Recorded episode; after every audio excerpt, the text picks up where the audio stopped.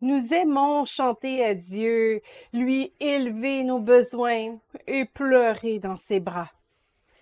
Mais nous sommes rarement excités de nous repentir.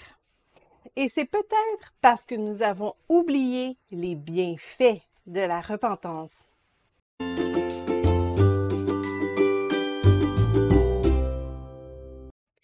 La repentance est une action de base dans la vie chrétienne. C'est le premier enseignement de Jésus. Dès lors, Jésus commença à prêcher et à dire Repentez-vous, car le royaume des cieux s'est approché. Matthieu 4, 17. Même si elle fait partie de notre base spirituelle, la repentance est un peu mal comprise. Souvent, nous la comparons au regret. Nous demandons pardon d'avoir trop mangé ou d'avoir glissé un juron dans une conversation. Et nous continuons ensuite à vivre. Mais c'est pas ça la repentance. La meilleure définition de la repentance se trouve dans Acte 3, 19. Repentez-vous donc et vous convertissez pour que vos péchés soient effacés, en sorte que viennent des temps de rafraîchissement de devant la face du Seigneur. Se repentir, c'est aussi se convertir. Et se convertir, c'est de changer de direction, de changer notre façon d'agir.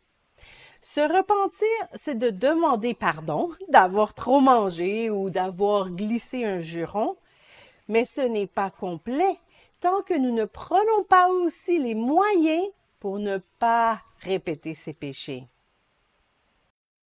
Or, changer nos habitudes est difficile, non seulement parce que notre chair est forte, mais si nous sommes honnêtes avec nous-mêmes, c'est parce que nous aimons ces péchés et nous ne voulons pas les abandonner.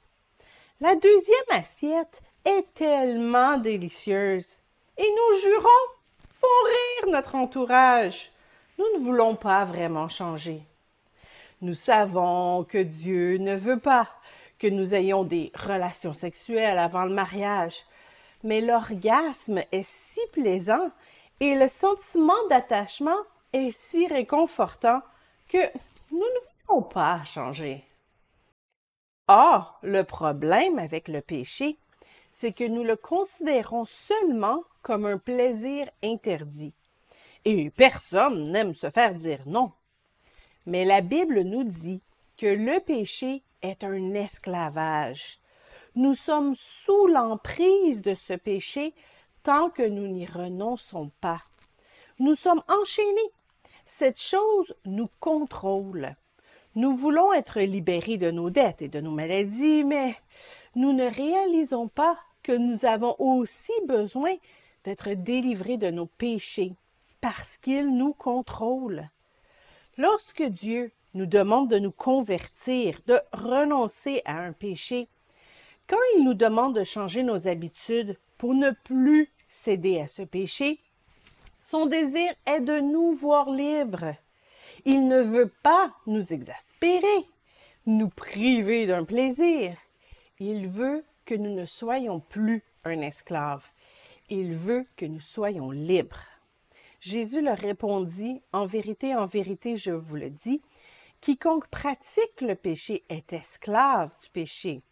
Or, l'esclave ne demeure pas dans la maison pour toujours, le Fils y demeure pour toujours.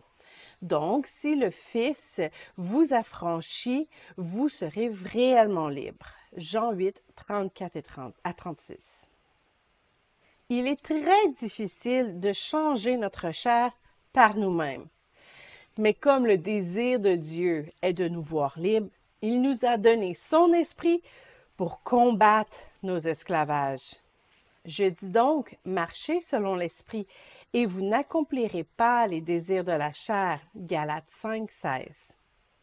Et parmi les atouts de l'esprit, il y a l'amour, la joie, la paix, la patience, la bonté, la bénignité, la fidélité, la douceur et la tempérance, comme le dit Galates 5, 22. Il faut donc changer notre façon de voir le péché pour être déterminé à s'en débarrasser.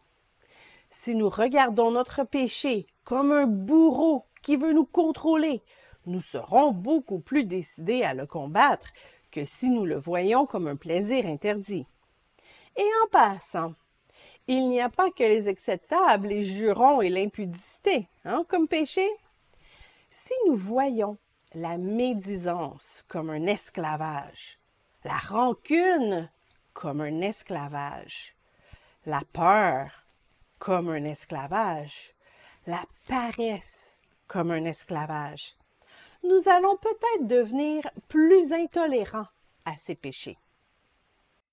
La repentance n'est pas seulement un regret, c'est la décision de changer nos habitudes pour être libérés du contrôle que cette mauvaise habitude a sur nous. Non peur, tu ne me contrôleras plus. Non paresse, je ne t'écoute plus. Tout m'est permis, certes, mais tout n'est pas bon pour moi. Tout m'est permis, c'est vrai, mais je ne veux pas me placer sous un esclavage quelconque. 1 Corinthiens 6.12. Il est temps que nous prenions notre autorité et que nous retrouvions notre position de domination sur nous-mêmes.